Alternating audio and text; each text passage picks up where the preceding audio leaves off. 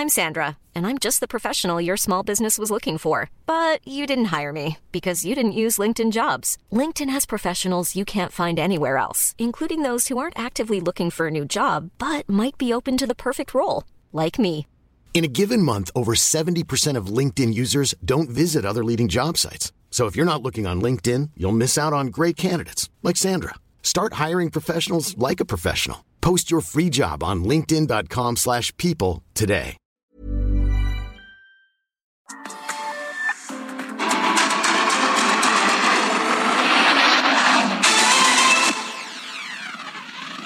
La Asociación de Instituciones Electorales de las entidades federativas se dijo lista para la elección que se llevará a cabo el próximo 5 de junio. Aquí platicaremos con el presidente del Instituto Electoral Estatal de Aguascalientes. Contrario a la lectura del presidente de México, el coordinador de Morena en el Senado, Ricardo Monreal, advirtió que sí existen focos rojos de cara a las elecciones del fin de semana. Concluyó la convocatoria a nivel nacional para que médicos especialistas aplicaran en vacantes ofrecidas por instituciones de salud en México. Conversaremos con la doctora Sonia López, directora ejecutiva de la Sociedad Mexicana de Salud Pública. México se despedirá del horario de verano. El presidente Andrés Manuel López Obrador presentará una propuesta para eliminarlo. Conversaremos con Abril Moreno, directora general de Energía Adebar. También hablaremos de las noticias más importantes en los estados a través de la mano de nuestros corresponsales. Ocho fueron los testigos anunciados por parte de la Fiscalía General del Estado durante la primera audiencia contra el exgobernador César Duarte, donde su defensa pidió tener acceso a los nombres y por ende a la identidad de estos testigos. Más adelante, todos los detalles. El alcalde de Tlanepantla, Morelos, Ángel Estrada Rubio, fue atacado a balazos en su domicilio. Hasta el momento los reportes indican que su estado de salud es estable. Él recibió un impacto de bala en su brazo izquierdo. Los detalles más adelante. Al menos 7 mil migrantes saldrán en caravana el próximo lunes 6 de junio desde Tapachula, aquí en la frontera sur, para intentar llegar primero a la Ciudad de México y posteriormente a la frontera con Estados Unidos. Nada ni nadie nos va a detener, dicen centroamericanos, sudamericanos y cubanos que están varados desde hace meses en Tapachula y buscan llegar a Estados Unidos. Los detalles más adelante.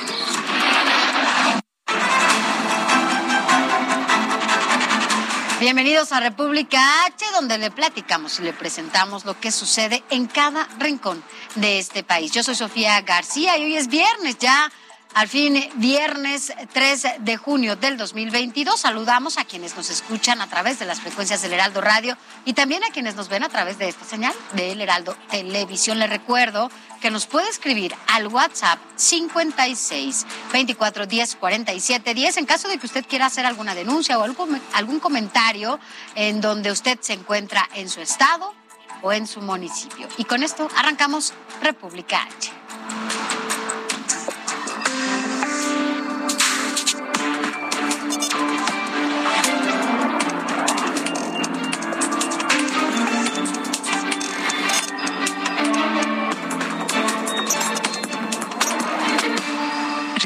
H, con Sofía García.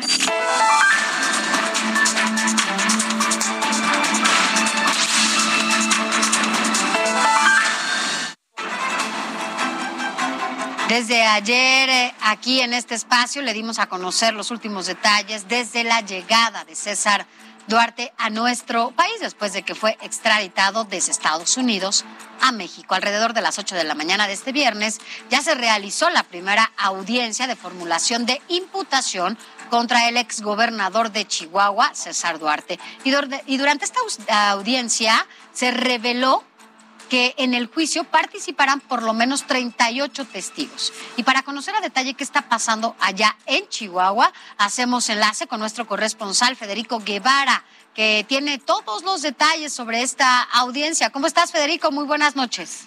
Muy buenas noches. Efectivamente, una larga y maratónica sesión de impugnación que inició, como tú bien indicas, en punto de las 8 de la mañana y hasta este momento continúa, debido a que ha habido una serie de recesos eh, producto de las lesiones que tiene el exgobernador César Duarte tras el accidente en helicóptero que tuvo en el año 2015 que le obligan a, no, poder permanecer tanto tiempo sentado. Pero bueno, como tú bien indicas, 38 son los testigos denunciantes, ocho de ellos con carácter de testigos de, testigos protegidos o identidad reservada. Durante esta audiencia, el abogado de César Duarte, Ricardo Antonio Sánchez Reina, eh, insistió y pidió al juez que se señalara quiénes eran los testigos protegidos, para lo que el juez consideró que es información de y está teniéndola en cuenta el tribunal y que la solicitud será analizada. Y variablemente ya se filtró que hay varios testigos protegidos que se van a presentar y testigos de otra clase que van desde funcionarios de la administración del exgobernador Duarte, exfuncionarios de la administración de Javier Corral y algunos miembros muy cercanos como una expresidenta del Partido Revolucionario Institucional, el secretario particular del exgobernador César Duarte, van a estar haciendo declaraciones. Posteriormente, el Ministerio Público dio cuenta de los hechos que se imputan a, a César Duarte en esta carpeta de investigación y quedó claro que al momento de su participación insistió César Duarte que él no tenía ni en claro qué es lo que estaba sucediendo. El juez le explicó que en la etapa que está en la etapa de audiencia que se está desarrollando es únicamente para dar los delitos que se le imputan y los hechos. Finalmente los cargos son por delito peculado agravado y asociación delictuosa. Existe otra otro cargo, pero este de índole federal por fraude electoral que si va a ser dilucidado tendrá que realizarse en, en, la Ciudad de México. Hasta el momento esto es lo que hay y pues esperar a que continúan estas audiencias y la comparecencia de los testigos. Por lo pronto, calma chicha en el estado de Chihuahua. Así es, Federico, como bien lo señalas, bueno, en este momento empieza el proceso por el que fue extraditado, que es un tema, ¿no? Para llamarlo eh, claramente. Es este delito que tú nos decías, es el de peculado y también el de asociación delictuosa. Sin embargo, bueno, tiene otro, otro que es un fraude electoral y esto le compete a la Fiscalía General de la República. Y sin embargo, también tiene otra, poco más de una docena de denuncias que también lo vinculan justamente en algún momento de su, su gobierno cuando él desvió a partir de terceros recursos para poderlos llevar a la campaña del PRI en ese momento, la campaña de Enrique Peña Nieto. Efectivamente, el famoso Operación Zafiro. Zafiro. Mira, el, el gobernador César Duarte se le abrieron más de 115 carpetas investigativas. De esas progresaron 21. De estas 21 se incluyen también la que tú bien acotas de la operación Zafiro, pero de estas 21, 21 únicamente progresaron tres, las que tú comentas por delito electoral, el fraude electoral, perdón, los dos de peculado simple, peculado, peculado grabado, pero puede atraerse en el transcurso de este proceso otros, otros, otros expedientes que pudiesen dar lugar a una mayor investigación. Y este es el caso, como tú bien comentas, del famoso caso Zafiro. Así es, pues esperemos cómo van estos procesos porque tras este la extradición solo puede someterse a un proceso de acuerdo a estas leyes entre ambos países, entre México y Estados Unidos y estos acuerdos de extradición. Sin embargo, no hay que recordar que no ha sido la única persona que ha sido extraditada solo por uno y tenía otros pendientes, como fue el caso incluso del exgobernador de Veracruz también Duarte, pero bueno, él es Javier Duarte, ahora estamos hablando de César Duarte, y puede que se abran, como una excepción, justamente otros procesos por la cantidad de denuncias que hay en su contra. Hay un tecnicismo que se puede implementar por parte de la del tribunal de solicitar a través de relaciones exteriores que se atraigan esos casos pendientes en los Estados Unidos y muy bien pudiese señalar lo que tú indicas. Así es que esto es tan solo la punta de un iceberg que va a tardar mucho tiempo y que vamos a ver a qué ¿A qué, a, qué, ¿A qué nivel llega? Muchos insisten que, que puede salir en libertad, incluso el abogado de César Duarte dice que hay jurisprudencia, que hay varios testigos y varias personas como funcionarios que estuvieron en su gabinete que ahorita están en proceso pero gozando de libertad y esa jurisprudencia se le pudiese aplicar al caso del gobernador, lo que se convertiría aquí en una bomba política. Bueno, pues veremos cómo sigue todo esto. Apenas es el inicio de una decena de denuncias y también de explicaciones y todo lo que tenemos que saber los mexicanos por la cantidad de recursos que se saquearon desde Chihuahua. Gracias, Federico, por tu reporte. Muy buenas noches y aquí estamos atendiendo. Gracias, Federico. Buenas noches. Y mire, tras ingresar al penal de Aquiles Cerdán, se le realizó una revisión médica de rutina al exgobernador César Duarte y además se le detectaron enfermedades como hipertensión y una hernia inguinal. Actualmente se encuentra bajo tratamiento farmacológico y presenta múltiples procedimientos quirúrgicos. Sin embargo, bueno, pues no ponen en riesgo su salud. Esto lo dijo tal cual la Fiscalía Estatal. Así que, bueno, pues él puede seguir con este proceso. Hay que decir que durante el gobierno de César Duarte en Chihuahua se registraron varios escándalos. ¿eh? También hay que recordar los mismos que hoy lo tienen bajo la mira. Mire, le voy a presentar alguno de ellos. Fue el miércoles 8 de julio del 2020 cuando elementos del Servicio de Alguaciles Federales detuvieron a César Duarte, ex gobernador de Chihuahua en Miami, Florida exfuncionario priista está acusado de los delitos de asociación delictuosa y peculado por 96.6 millones de pesos en agravio al erario público entre el 2011 y 2014. Sin embargo, el exgobernador se vio envuelto en otros escándalos durante su mandato. El primero fue en un presunto desvío de recursos públicos para que fuera accionista en el Banco Progreso Chihuahua. También se vio involucrado en una supuesta compra de activos para carreteras en el estado, lo que incluía una deuda de poco más de 6 mil millones de pesos. Una polémica más fue la deuda pública heredada por más de 55 mil millones de pesos, además de un desfalco de 6 millones de pesos y el desvío de 250 millones más para financiar campañas electorales del PRI en 2015. Actualmente César Duarte enfrenta 21 órdenes de aprehensión, de las cuales 20 fueron obtenidas por la Fiscalía de Chihuahua y una más por la Fiscalía Especializada en Delitos Electorales. El 8 de noviembre del 2021, una corte del Distrito Sur de Florida determinó que el exgobernador de Chihuahua sería extraditado a México para enfrentar los delitos que se le imputan. Jorge Montiel, Heraldo Televisión. Bueno, también, ojo aquí, César Duarte no ha sido el único exgobernador que también ha estado en la cárcel. El exgobernador de Nuevo León, Rodrigo Medina, estuvo en el penal de Topo Chico acusado de peculado y daño al patrimonio estatal. Roberto Sandoval, exgobernador de Nayarit, incluso fue encarcelado por el delito de operaciones con recursos de procedencia ilícita. La lista continúa, es muy larga. El exgobernador de Veracruz, Javier Duarte, el exgobernador de Chiapas, Pablo Salazar, también el exgobernador de Tamaulipas, Tomás Yarrington, y el exgobernador de Quintana Roo, Roberto Borge. Guillermo Padres, también de Sonora, Andrés Granier, de Tabasco, Mario Villanueva, de Quintana Roo, Jaime Rodríguez Calderón, recientemente el exgobernador de Nuevo León. Así, nuestros gobernantes rindiendo cuentas y pagando por ello. Esperamos que, bueno, en todos los casos, en todos sin excepción, haya justicia para nosotros, los mexicanos. Vamos a cambiar completamente de tema. Este viernes, mire, Morelos, eh, allá en este estado, en Morelos, sujetos armados atacaron a balazos al presidente municipal de Tlalnepantla. San, él se llama Ángel Estrada y tiene aquí todos los detalles sobre estos hechos. La verdad es que son imágenes un poco fuertes pero quien nos cuenta toda la historia es nuestra corresponsal, Guadalupe Flores.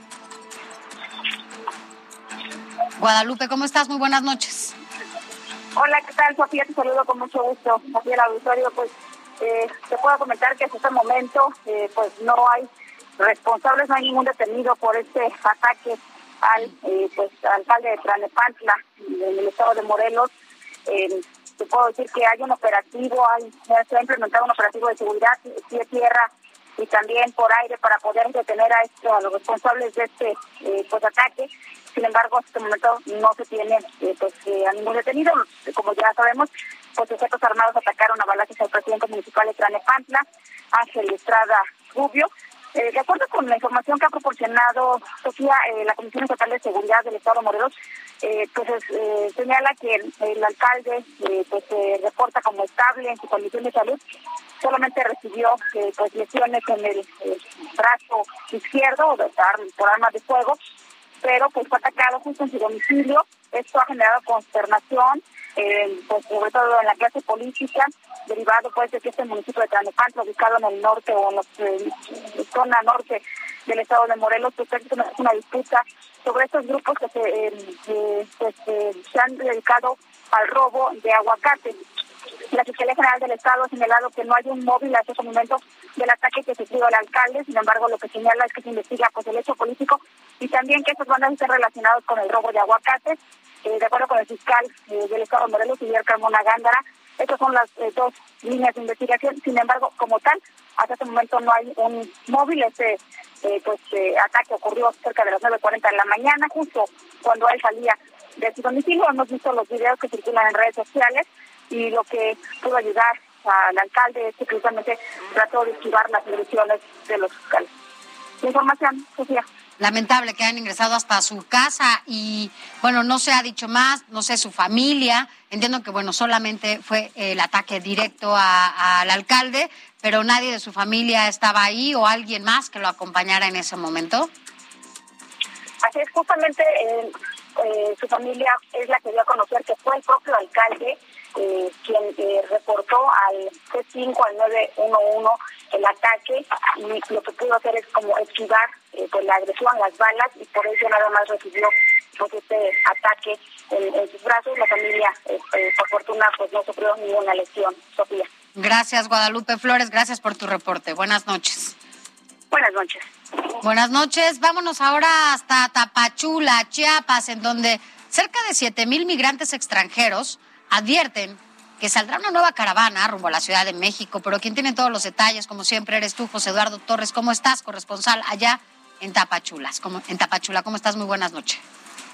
Sofía, buenas noches, qué gusto saludarte. En efecto, amagan siete mil migrantes aproximadamente con salir el próximo lunes desde Tapachula hacia el centro del país en esta nueva caravana e inédita caravana, Sofía, debido a que se celebrará justo el día que se celebra la cumbre de las Américas allá en Estados Unidos y estos migrantes buscan salir, dijeron sin importar quién los intente detener, así se aparezcan fuerzas federales, fuerzas estatales o municipales, ellos seguirán en su ruta hacia la Ciudad de México y en consecuencia hacia la frontera con Estados Unidos, que es su objetivo primordial. Este día, Sofía, este viernes han eh, protestado en el Parque Bicentenario de Tapachula, donde se congregaron aproximadamente 2.500 migrantes, ojo, todos originarios de Venezuela, Nicaragua y Cuba, que son los países que hasta el momento sus diplomáticos han dicho que no van a asistir a esta cumbre de las Américas y son precisamente estos migrantes los que van a marchar el próximo lunes 6 de junio con ruta hacia el centro del país.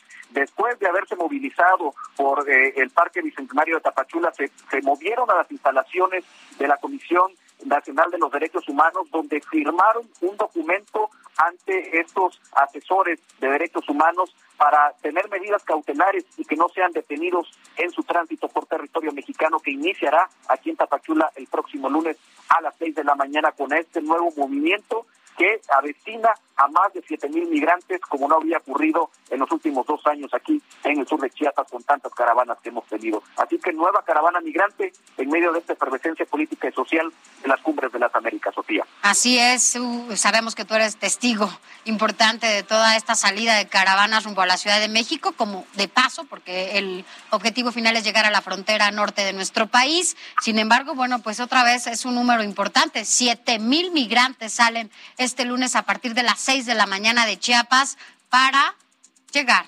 hasta la frontera norte en medio, en medio de esta cumbre que se llevará a cabo allá en Estados Unidos. Estaremos al pendiente de lo que pase. Muchas gracias, José Eduardo Torres. Pendiente, Sofía, de esta salida de migrantes. Buenas noches. Gracias, buenas noches. Vámonos a más temas y tiene que ver con el tema electoral. Y es que el Instituto Nacional Electoral se dijo ya listo para la jornada que viene el próximo fin de semana. Este fin de semana, el domingo 5 de junio, este organismo indicó que existen garantías para la correcta realización de la misma, pese a las posibles adversidades, principalmente en lo que tiene que ver con las dificultades climáticas. Escuchemos al presidente consejero. Estando a menos de 40 horas de que abran las casillas en dichas entidades, hoy desde el INE podemos decir que todo está listo para que la ciudadanía pueda ejercer su voto de manera libre y secreta, con la certeza de que éste será contado y contará para la elección de sus autoridades. Bueno, y por su parte, Ricardo Monreal, quien es coordinador de Morena en el Senado y también aspirante a la presidencia de la República, reconoció que de cara a esta elección del domingo, pues resulta que sí existen focos rojos en seguridad. Esto pese a que el gobierno federal dijo todo lo contrario. En entrevista con el Heraldo Televisión, Monreal dijo que su principal preocupación es Tamaulipas. Yo te diría que Tamaulipas eh, sí es el más preocupante. Y, yo, y Tamaulipas por la presencia de la delincuencia organizada y por la intervención y la injerencia excesiva del Ejecutivo local y de las autoridades locales. Monreal también dijo que está preocupado por la situación que se vive en Durango, en donde ya se registra una contienda bastante apretada. Durango, por lo competido, porque Durango eh, percibo que está la contienda pareja. Cualquiera puede ganar con dos o tres puntos. No será más, no será muy abierta. Bueno, a propósito de esta elección, la Asociación de Institutos Electorales reconoció el profesionalismo de los órganos electorales en los seis estados en donde habrá elecciones este domingo 5 de junio. Esta asociación consideró que las autoridades electorales de Aguascalientes, Durango, Hidalgo, Tamaulipas, Oaxaca y Quintana Roo trabajaron arduamente a fin de garantizar elecciones transparentes. Y siguiendo con este tema, agradezco que esté con nosotros en la línea a Luis Fernando Landeros, quien es consejero presidente del Instituto Electoral de Aguascalientes. ¿Cómo está, consejero? Muy buenas noches. Tenemos un poco de problema con la comunicación. Vamos a tratar de eh, pues volver a comunicarnos con él es importante porque bueno pues son seis estados seis entidades en donde se llevarán a cabo estas estas elecciones. Hay que decir que aquí en el Heraldo Media Group vamos a tener una transmisión especial desde las 7 de la mañana hasta las 11 de la noche en donde bueno pues se le dará a detalle cada una de las acciones que se lleven a cabo en estos seis estados desde que se pongan y se abran estas urnas para que los ciudadanos de cada uno de estos estados puedan acudir a, las, a, votar. Bueno, así como el cierre. Tendremos aquí el primer conteo que se dé a conocer desde los organismos electorales, como se lo estaba dando a conocer. Y bueno, parecemos que ya, parece que ya restablecimos la comunicación con Fernando Landeros. Luis Fernando Landeros, ¿cómo está, consejero, presidente? Muy buenas noches, muy bien. Eh, gracias. Al contrario, consejero presidente del Instituto Estatal Electoral de Aguascalientes, todo listo para esta jornada del próximo domingo. Sí, desde Aguascalientes, de las autoridades eh, de los tres niveles de gobierno y por supuesto las autoridades electorales nos encontramos eh, ya listos eh, para dar inicio a esta fiesta ciudadana el próximo domingo, punto de las 8 de la mañana. Pues prácticamente está garantizada las condiciones para que todas y todos los hidrocálidos podamos acudir a las 1.738 casillas que se van a estar instalando el próximo domingo a ejercer nuestro voto en completa libertad eh, con las mejores condiciones para ello. Eh, decirle o preguntarle, más bien entiendo que todas las organizaciones eh, electorales están pues, trabajando en conjunto, en particular estas seis que tienen elecciones el domingo y ya están listas todas. ¿A partir de qué momento van a abrir las urnas para que la gente acuda a sus casillas a votar y cuál el cierre? Sí, eh, la legislación nos mandata que a las 7.30 de la mañana los, los y las eh, funcionarios de casilla van a iniciar con esta instalación de casillas, todo para que en punto de las 8 de la mañana exista ya la casilla instalada, aperturada y que con ello pues todos los ciudadanos podamos ya ejercer eh, nuestro voto. De las 8 de la mañana se va a extender hasta las 18 horas, son 10 horas de votación. Y a partir de ahí, bueno, pues que los funcionarios continúen con su labor ya cerrada la casilla con el escrutinio y el cómputo, cuestiones que creemos que va a ser muy ágil por las condiciones particulares de esta elección. Pues Fernando, Luis Fernando Landeros, consejero presidente del Instituto Electoral de Aguascalientes, si le parece estaremos en contacto con usted el próximo domingo para que nos cuente cómo se va llevando a cabo este ejercicio ciudadano y bueno, hablaremos a la apertura y al cierre de esta jornada. Por lo pronto le agradezco mucho que haya estado con nosotros aquí en Un saludo, muy buenas noches. Buenas noches. Gracias. Sí, es momento de ir a un corte, pero regresando vamos a hablar sobre todo de qué ha pasado con esta convocatoria para médicos especialistas y si acudieron o no los médicos.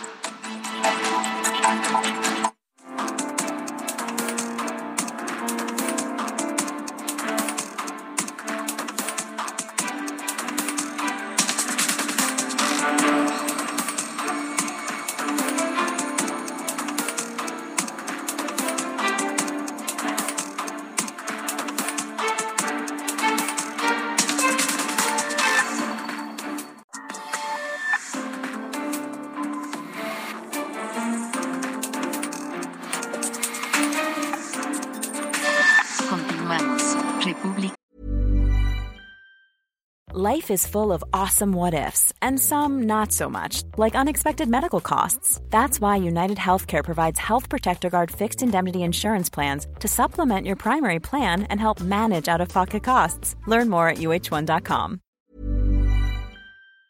H con Sofía García.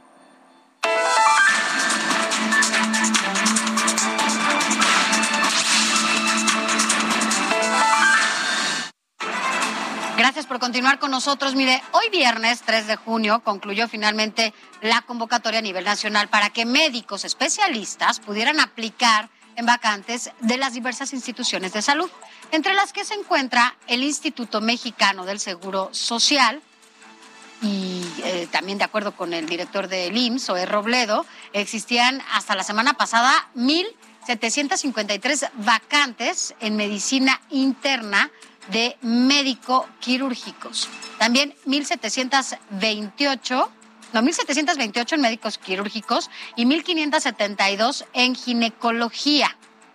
También había vacantes en las áreas de pediatría, anestesiólogos y cirujanos generales. Así las cosas todavía con estas vacantes y hoy el último día, pero para hablar sobre este tema de los registros paramédicos. Agradezco que esté aquí con nosotros a la doctora Sonia López, quien es directora ejecutiva de la Sociedad Mexicana de Salud Pública. Doctora, gracias por estar con nosotros. Pues muchas gracias otra vez por la invitación. Muy contenta de estar aquí con ustedes. Al contrario, doctora, a ver, no se están inscribiendo, ¿qué está pasando o por qué no lo hacen si es que efectivamente no se están inscribiendo? Pues de 13.765 plazas que hay, se inscribieron o se registraron 9.275. Dentro de la plataforma escoges tres, eh, tres opciones, ¿no? Tres hospitales diferentes, incluso puedes escoger en tres estados diferentes, en tres ciudades diferentes. Em, todavía quedan 9.725 vacantes.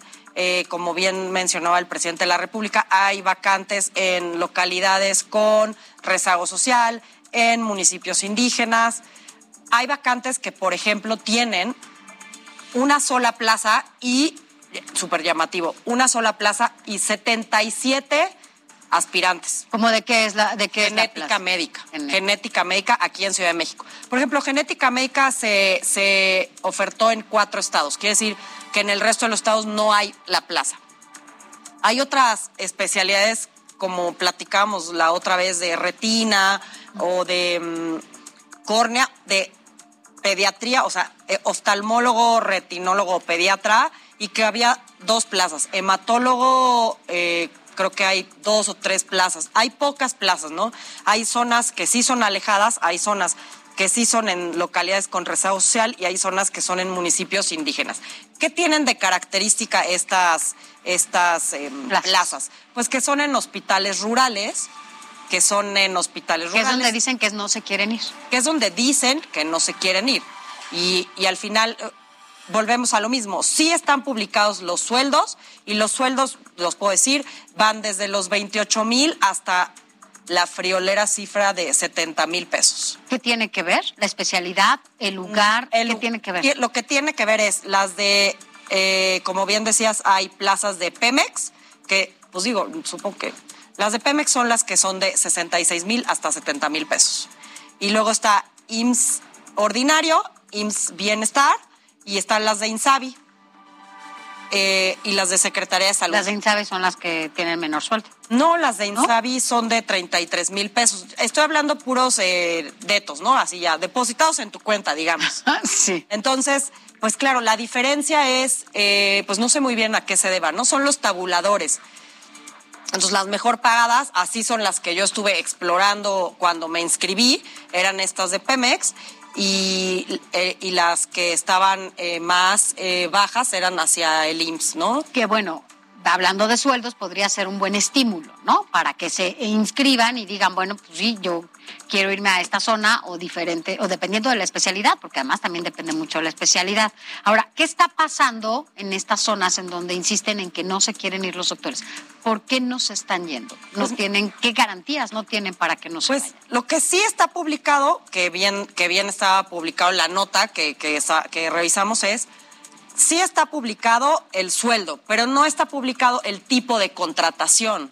Entonces estamos en lo mismo. Eh, si es una contratación cuatrimestral, si es una contratación eventual, eh, pues una persona joven, pues decía, ¿no? Que los que se inscribieron estaban entre los 31 y los 39, ¿no? Que Es son gente- estas nuevas generaciones. Son nuevas generaciones, es gente más joven, a lo mejor todavía no tienen una, fa- una familia o todavía están en busca de, ¿no? Pues bueno, a lo mejor no tienen eh, que estar llevando o moviendo a toda su familia, ¿no? Pero hay que pensar en esta agarrar y llevarte a toda tu familia, ¿no? Por ejemplo, o en ir a un lugar en el que no sabes exactamente qué condiciones, en qué condiciones está el hospital, ¿no?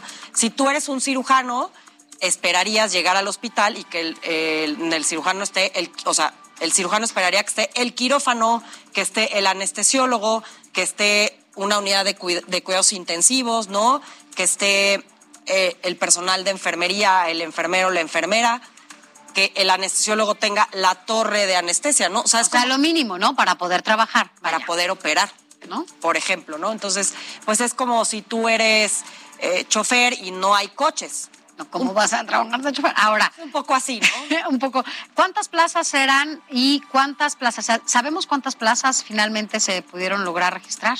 Pues hasta, hasta hace tres días, que es la cifra oficial publicada, 9.275 registrados. La plataforma, eh, yo hace rato entré y todavía puedes entrar, ¿no? Entonces, la plataforma se supone que cierra el día de hoy a las 23.59, entonces todavía puede uno entrar y registrarse y, y mm, obtener la plaza. Lo que pasa es que creo que también en otros lugares y en otros, por ejemplo, la gente que trabaja en el IMSS o la gente que eh, trabaja en, en INSABI o trabaja en Secretaría de Salud, pues por ejemplo, eh, les, o sea, como les estaban, estaban preguntando en recursos humanos y estaban preguntando, bueno, si escojo una de estas plazas, ¿qué plaza, qué pasa con esta plaza que yo estoy aquí concursando? ¿O qué pasa con estos años que yo llevo esperando en esta plaza eventual? Pues me pierdo mi otra plaza o no pierdo esta plaza, ¿no? Entonces no hay nada claro. Ahora, estas plazas que les es- que están inscribiéndose son eh, es una plaza como tal para varios años con tiempo indefinido, eh, hay contrato, o sea, tienen temporalidad.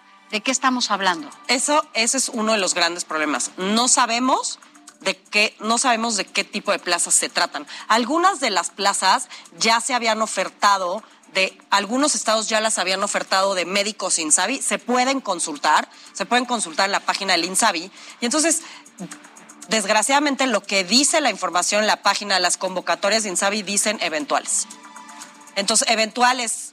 pues, Pueden ser dos meses, tres pueden meses, ser cuatro algún meses. tiempo, pero no sabemos cuánto tiempo. Como los médicos que estuvieron participando en este momento crítico de la pandemia, que fueron plazas temporales. Exactamente, y que siguen estando ahí, pero que tienen ciertas prestaciones, pero no tienen, eh, digamos, asegurado un lugar, ¿no? O sea, no saben mañana o pasado o en un mes qué va a pasar. Ese, creo que esa es la, la gran incertidumbre de las personas que no se están registrando y además que hay que recordar que no es que, no es que 13 mil personas o 13 mil médicos especialistas estén desempleados, ¿no? No. Sino que se trata de buscar a lo mejor un trabajo permanente, buscar eh, además... Eh, sí, seguridad. O sea, seguridad finalmente todo trabajo, ¿no? O sea, Aunque no el día de mañana sepas que, pues, vas a tener tu trabajo, ¿no? Porque Además, tú puedes elegir este turno matutino, vespertino, hay jornada mixta, jornada acumulada. Entonces, bueno, dices, yo tengo mi consultorio, por ejemplo, o yo trabajo en las tardes, pues quiero buscar a lo mejor uno en la mañana, o quiero buscar uno en la noche, los fines de semana. Y se puede, y es válido porque estás trabajando. Entonces, creo que un poco es esa incertidumbre de no saber el tipo de contrato. No, no tener certeza de ninguna, de nada, ¿no? Ahora, finalmente, doctora, preguntarte Entiendo que se abrieron plazas en todo el país, ¿no? Y en todo el país se abrieron diferentes especialidades. ¿Saben ustedes cuál fue el criterio para decidir que se iban a ir a estos espacios o es porque realmente se requieren estas especialidades en esos puntos de contratación? Pues muchas de no no son no son eh, plazas que se hayan como abierto, sino nuevas. ya no son plazas, muchas no son plazas nuevas, son plazas que ya existían. Probablemente eh, lo que se trata de hacer en muchas es regularizar la, plaza, regularizar la situación de esas plazas, ¿no? Que sabemos, por ejemplo, que hay lugares donde está la, está la plaza, pero no, no está el contrato. O, eh, de todas maneras, además, las plazas cuando se, se oficializan o están ahí, tienen que tener, tienen que tener presupuesto, ¿no? Ya sea por ramo 12 o ya sea por eh, INSABI o ya sea por IMSS ordinario o ya sea por IMSS, eh, este, se me fue el otro. IMSS, bueno, son diferentes rubros. Por diferentes rubros de, dinero, ¿no? Entonces, no puedes eh, tener, o sea, y no puedes pensar en tener un hospital si no tienes las cuatro principales o las cinco principales especialidades que se necesitan. Cirugía, pediatría, gineco, anestesia y médicos generales, además del personal de enfermería y el resto del personal eh, de profesionales de la salud. Entonces, es un poco eso. No hay un criterio de decir, ah, pues para acá vamos a mandar esto y acá abre cinco de esto. No, sino que tienes un hospital de tercer nivel. Los hospitales de tercer nivel tienen unas características, los de segundo nivel otras características, los regionales y los Pero hay muchos hospitales que están a medias, ¿no? Que nada más van a la inauguración, por ejemplo, y que no pues no, no lo, no lo nutren bien, ¿no? De todos los insumos que se requieren para poder, ni camillas, o sea, se ve el deterioro brutal, no hay eh, gente que atienda, no hay mantenimiento en muchos de estos hospitales y quieren que vayan los doctores. O sea, es que también, al final también hay que decirlo, yo no dudo que si no se cumple con la meta de estas 13 mil eh, inscripciones, pues al rato la responsabilidad no es del gobierno al rato la responsabilidad es de los doctores, porque ustedes no acudieron a esta convocatoria. Claro, y, la verdad es que siento que nosotros, los médicos, somos una parte importante, ¿no? De, de, esta pirámide de la salud. No, bueno, lo vivimos ahora, ¿no? O sea, más que nunca lo valoramos. Pero hay toda una, hay todo un círculo y hay toda una necesidad alrededor de esto. O sea, tú puedes poner al médico ahí solo y tiene su conocimiento, ¿no? Pero pues si no, y su estetoscopio, pero si no tiene algo más, pues no va a poder hacer, ¿no? O sea, pon al peluquero y no le des tijeras.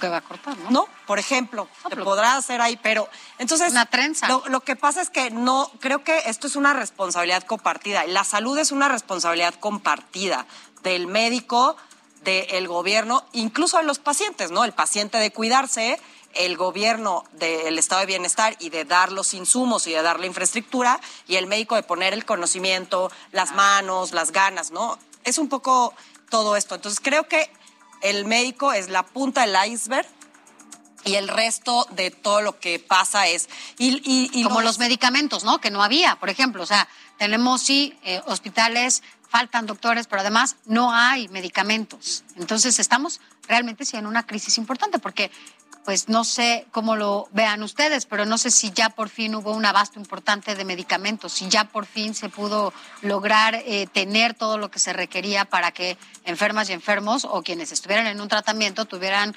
medicamentos en tiempo y forma. Pues en, en algunas zonas, en algunas zonas y en algún, y algunos de los medicamentos básicos todavía no se ha logrado el abasto que requieren los pacientes. Hoy en la, en la mañana, en la tarde, estaba viendo una nota de una mamá en la tele con el tema de em, la quimioterapia para, para su niña, ¿no? Entonces, es un poco eso. Entonces, por ejemplo, cuando es que no hay el medicamento, pues el médico no es el que compra los medicamentos en el hospital. Eso es muy importante, ¿no? O sea, sí, sino que esto, y es toda una, esto una, esto un, en medicina, en salud se trabaja en equipo.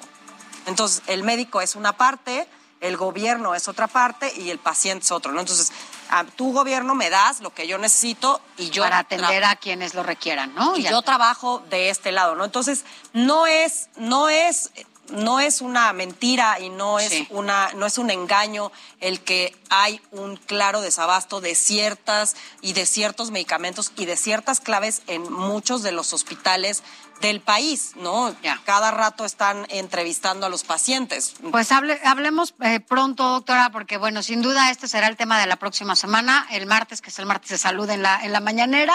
Veremos a quienes responsabilizan de que no acudieron a esto y pues que, bueno, seguramente les van a decir que no se estén quejando después, que no se quieren ir a la sierra, que prefieren irse de viaje a otro país. Pues, pero bueno. Nosotros somos un poquito de esa parte, ¿no? El resto le toca a otras personas. Sí, es una corresponsabilidad. Es una corresponsabilidad. Entonces, eso, bueno, ahí tiene que ver todo el mundo y nos involucra a todos, porque al final, si hablamos de derechos, hay que abastecer a todo el mundo para que esos derechos puedan ser cumplidos como se debe. Gracias, doctora, por haber estado aquí con nosotros. Sonia López, directora ejecutiva de la Sociedad Mexicana de Salud Pública. Gracias.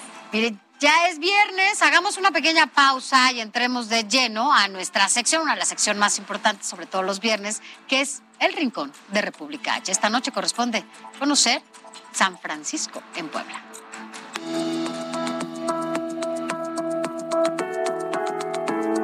Vestigios arquitectónicos únicos en el país. Así describen las autoridades la zona recuperada en San Francisco, en Puebla, que incluye dos túneles, los lavaderos de Almoloya, la recámara del Heraldo San Sebastián de Aparicio y las ruinas del exconvento franciscano del siglo XVI. Alejandro Montiel Bonilla, encargado del rescate y análisis histórico para la zona, manifestó que además de la recuperación de los espacios, se iniciará un proceso en cada fragmento histórico para presentarlo a los poblanos. Historia viva para que esto en realidad sí pueda ser reapropiado por los poblanos. Si no logramos que el patrimonio poblano esté en el corazón de la gente, va a ser complicado que en próximas administraciones se siga respetando este, eh, esta recuperación de un espacio que nunca debió haber sido eh, arrebatado a los poblanos. Aseveró que no hay registro por el momento de que exista otra zona histórica del siglo XVI en el país, como la que se ha recuperado en San Francisco. En la zona de los lavaderos de Almoloya se buscará personas y familiares de quienes hace años los utilizaban para integrar un bagaje cultural social. Además, se capacitará a guías y se colocará señalética con varias opciones de recorrido. Siempre que viajamos, siempre que vivimos en otro país y regresamos a Puebla, nos damos cuenta de que estamos eh, pisando un tesoro en términos eh, arqueológicos, históricos y por supuesto turísticos. Porque no, yo no, yo no en este momento, eh, en el sentido de la fundación de una ciudad utópica. Mujeres que acudían en su infancia a los lavaderos de Almoloya han sido contactadas para narrar su historia e integrarla en un compendio que podría ser digital, lo mismo que la reconstrucción del exconvento franciscano ubicado atrás del centro de convenciones en Puebla. Para Heraldo Media Group, Claudia Espinosa.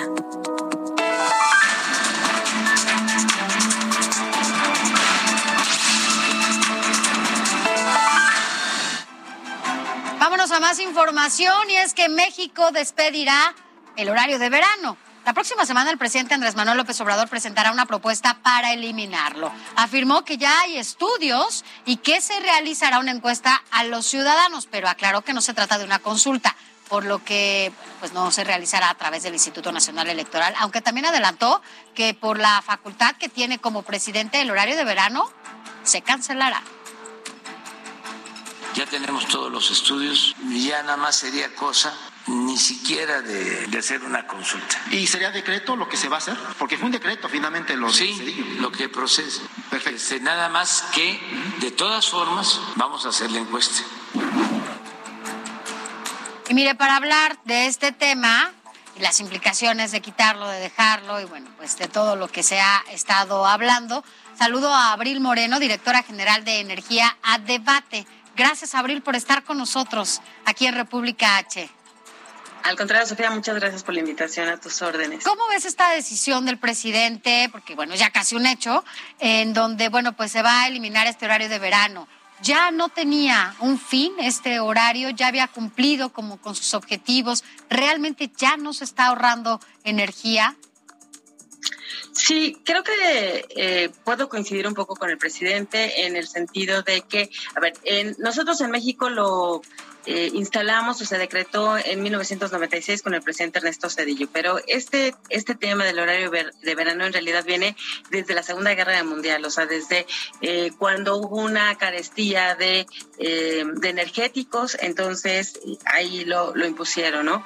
Entonces, es un tema que en ese momento habían otras condiciones, no habían, por ejemplo, energías renovables que te pudieran generar una, una energía a diferentes horas con más bajos costos costos, no habían programas de eficiencia energética. Por ejemplo, antes, si recuerdan, los refrigeradores, las televisiones de los grandes bulbos, ¿no?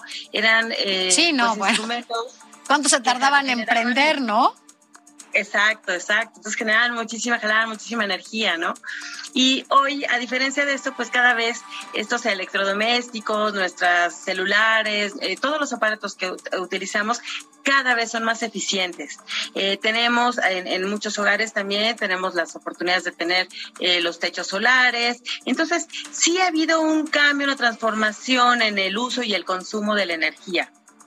Y además, eh, tampoco hay un estudio fehaciente, porque te voy a decir que a nivel internacional, por eso es que hay muchos países que lo han venido dejando a lo largo de los años, desde, desde su implementación en los años 90, 80, y han venido dejando porque no han encontrado justamente esta, este, pues este beneficio, ¿no? Quizás en su momento era mayor. Hoy el estudio de, de Claudia Sheinbaum con Carlos Vélez dice que más o menos aprovecha el 0.2%. Hay un estudio anterior que justamente habla de un punto cinco por ciento. Entonces, en realidad parece ser que sí es muy bajo. Hay muy pocos estudios a nivel nacional e internacional, eso también hay que aclarar.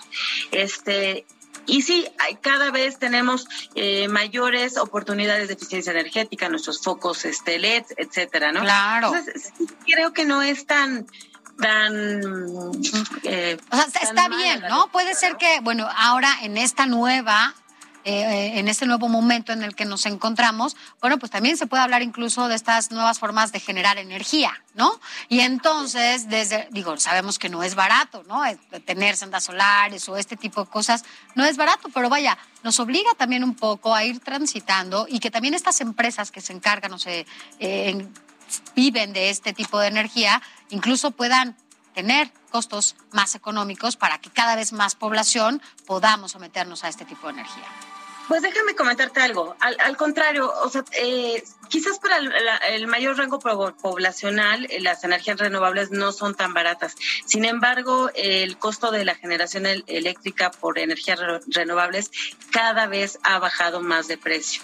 Eh, y si nosotros comparamos incluso con, ya pero esto ya es a, gran escala, si comparamos con una generación térmica por, por combustibles o por diésel, es cuatro o cinco veces más barata la de renovables que las de combustible o las de los fósiles, ¿no?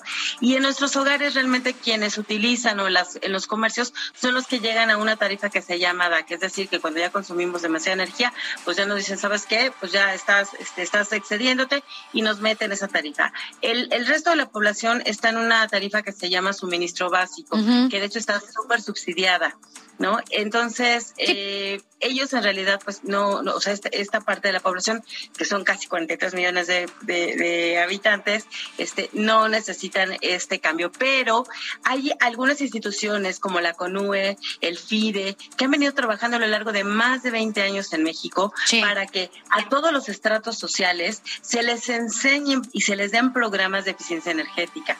Entonces, ¿qué significa esto? Pues que cuando salgas de tu casa o cuando estés en tu casa no tengas todas las luces prendidas, claro. que no dejes prendida la televisión, que cambies tus focos a focos ahorradores, eh, todas estas cositas que vamos haciendo, ese, ese pequeñito, pequeñito, pequeñito. Sí, con que, lo, que, que, seamos cada vez más quienes nos sumemos a este tipo de acciones, bueno, pues seguramente vamos a contribuir muchísimo, no solamente a, nuestra electricidad, sino al medio ambiente. Hagamos algo, Abril, y te propongo algo en la medida de, de ya vamos viendo, pues la otra semana como este va a ser un tema seguramente que se retomará también en el Congreso, hagamos un mapeo en el país de cómo y cómo se consume la electricidad en diferentes estados del país. ¿Quiénes van más a la, vanguardia de los estados? ¿Quiénes están invirtiendo en estas nuevas eh, formas de energía? Y platiquemos de cuáles las opciones que tiene la población en cada uno de sus estados. Veámonos acá en el estudio y platiquemos de ello, ¿te parece? Por supuesto. Vale. Claro que sí. Muchas gracias, Abril Moreno, directora general de Energía a Debate. Gracias y nos vemos la próxima semana. Muchas gracias, que estén muy bien, hasta luego. Gracias, buenas noches. Fue todo por hoy. Recuerde que esto fue República H. Escríbanos a nuestro WhatsApp 56 10 47 10. Díganos si hay alguna denuncia que quiere hacer a su gobernador, a su presidente municipal, algo que pase en su entorno, ahí en su municipio. Díganos y nosotros lo haremos llegar. Recuerde que el domingo aquí tendremos una transmisión especial, Ruta 2022, este día 5 de junio se va a celebrar elecciones en seis estados del país. Nosotros estaremos aquí dándole a conocer detalle a detalle lo que pasará en estas entidades. Serán más, más de 11 millones de personas las que saldrán a votar y como siempre nosotros aquí en el Heraldo Media Group le tendremos todos los detalles de lo que pase en cada rincón de esos estados. Escúchenos y véanos en punto de las 7 de la mañana aquí en el, en el Heraldo de México. Gracias. Yo soy Sofía García. Que tenga un excelente fin de semana.